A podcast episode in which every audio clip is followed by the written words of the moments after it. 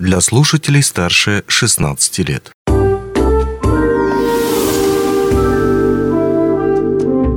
Гости дневного эфира. Привет, в эфире радио «Алмазный край» у микрофона Григорий Втодий.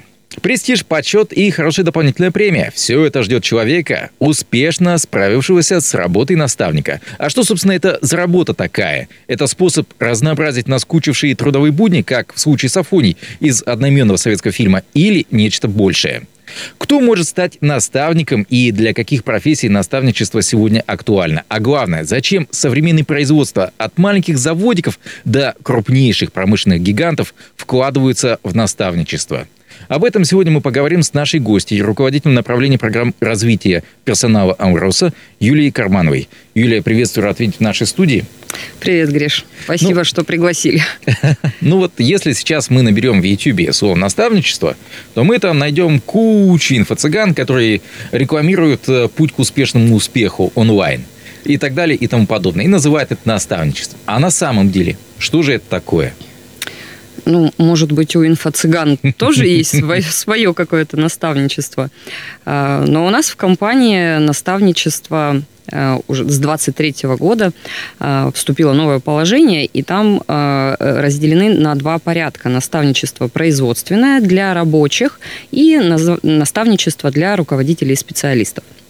Они имеют ну, точное отличие, и такое опыт показал, что специфика определяет вот разницу в процессе э, производственного наставничества и офисных сотрудников, если так э, правильно, наверное, точнее сказать.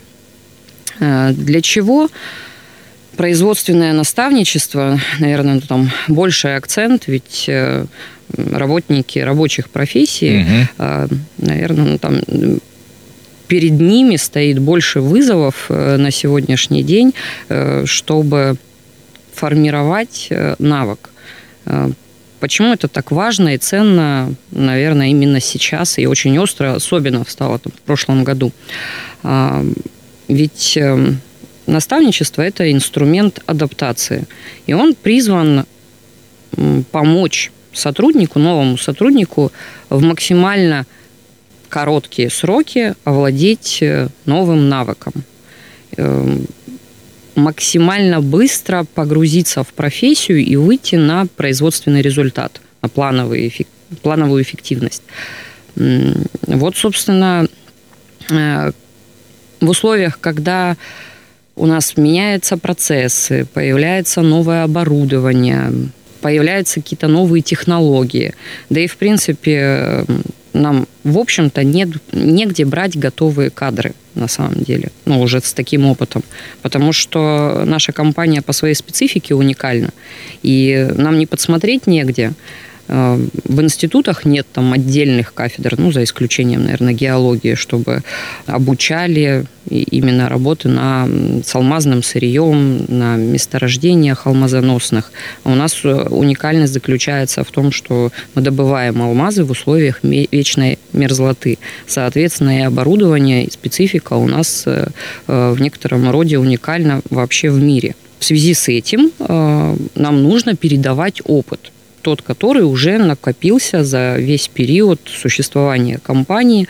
Э, это экспертиза, это опыт, вот его важно передать. Эм, люди ну, у нас взрослеют, выходят на пенсию, и вот эм, из этого кластера тоже важно приобщать сотрудников э, к наставничеству, чтобы они э, следующему поколению вот эту вот ценную экспертизу накопленную передавали. Потому что Энтузиазм дело, конечно, классное, здоровское, но далеко на нем не уедешь. Это многократно доказано. А, поэтому возникает вопрос. А, с материальной точки зрения поддержка какая есть у наставников? Им платится премия, может, какие-то бонусы? А, действительно так.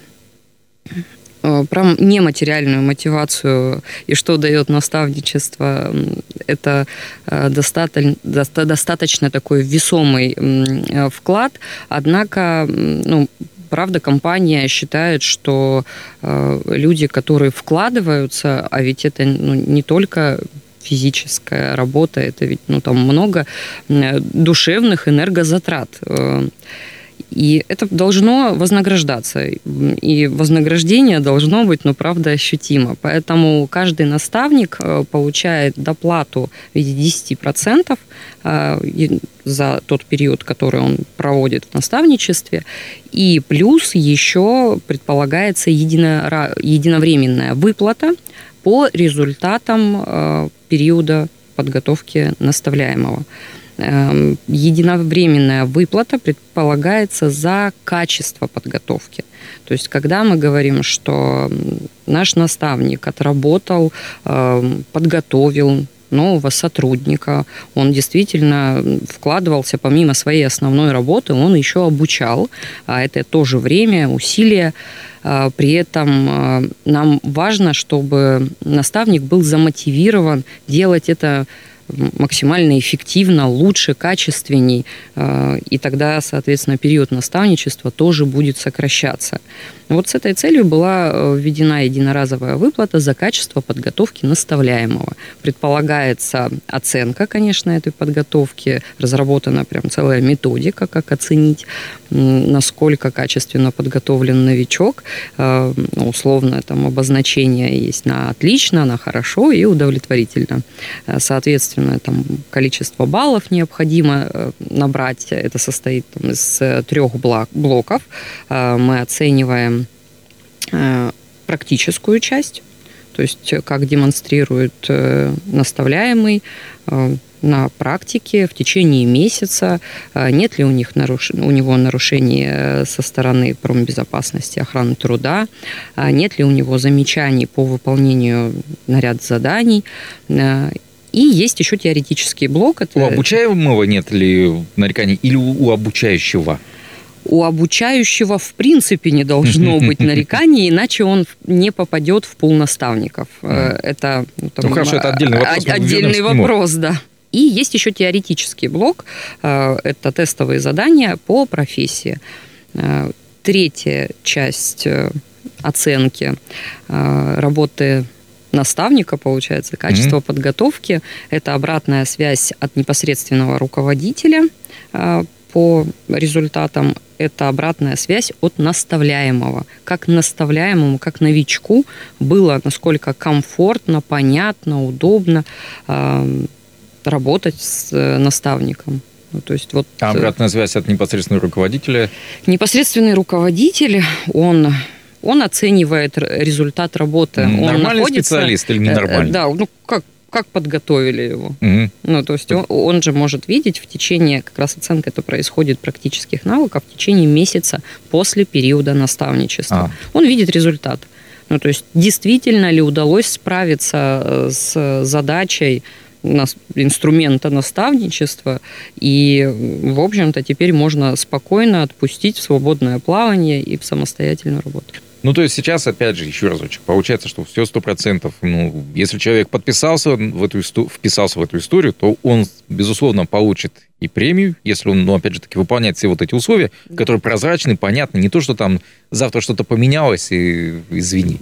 Максимально вот. пошагово, все прозрачно и понятно на что была ориентирована там новая редакция.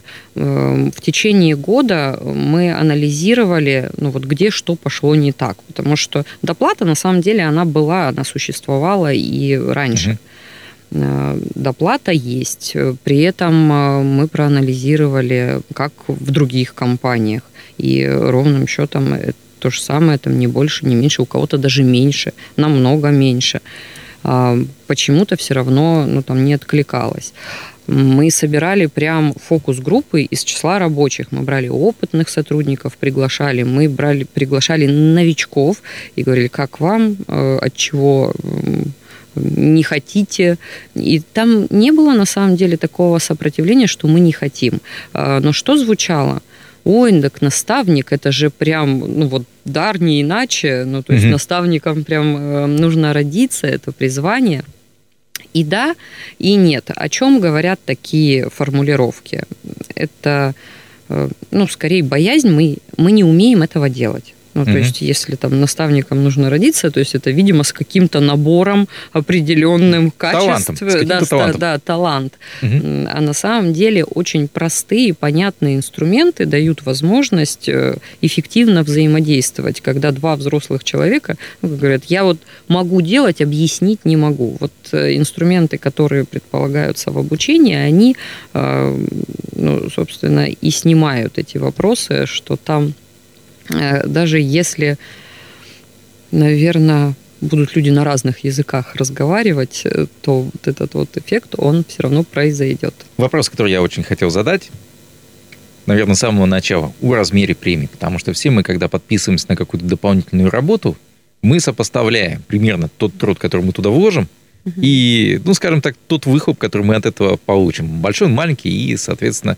дальше уже принимаем решение о том, что мы в эту историю идем или не идем. Вот размер этих премий, вот мы сейчас еще разочек угу. а, вернемся к этому моменту. Вот, примерно каков он? Там, я не знаю, там, 10 тысяч, 12 тысяч, 20, может, больше, надеюсь.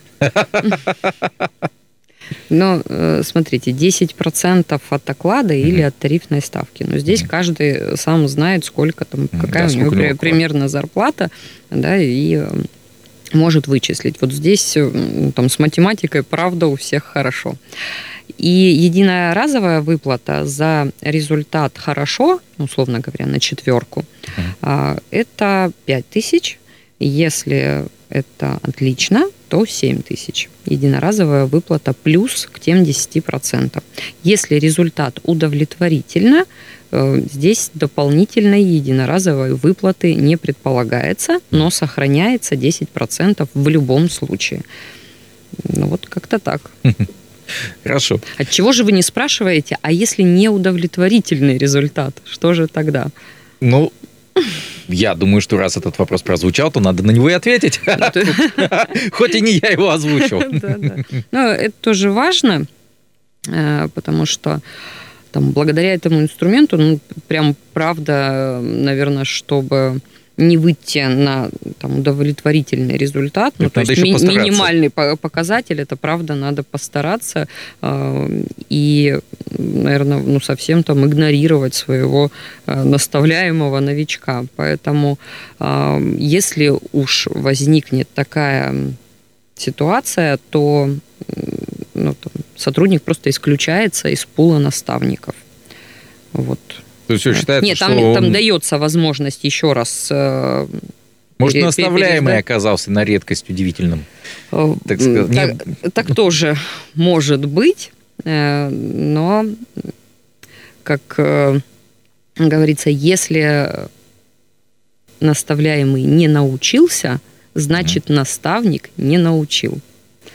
А вот, поэтому есть возможность второй раз пересдачи, ну, такой маленький процент на плохое чудо, э, и, ну, возможно, перенервничал там и потерял баллы на тестовом задании. Ну, там случились какие-то еще внешние факторы, и на практике там, ну, не все от него зависело. Ну, то есть это же такая вероятность тоже может быть, поэтому второй раз э, дается возможность пересдать. Если со второго раза тоже как-то не выравнивается эта ситуация, тогда из пула наставников исключают. Ну что ж, я напомню то, что сегодня мы разбирали тему наставничества. Об этом не только мы говорили с нашей гостьей, руководителем направления программы развития персонала Валроса Юлией Кармановой. Юлия, большое спасибо, что смогла найти время прийти к нам в гости. Ну, будем ждать еще, будем ждать еще. Спасибо, Гриша, что при, пригласили. Тема очень важная, актуальная. Год наставничества. Поэтому мы ждем с нетерпением, чтобы расширялся наш пул наставников все больше и больше. Спасибо. Онлайн-версию этой передачи вы можете послушать в наших подкастах, размещенных на платформах Яндекс.Музыка или Apple Podcast.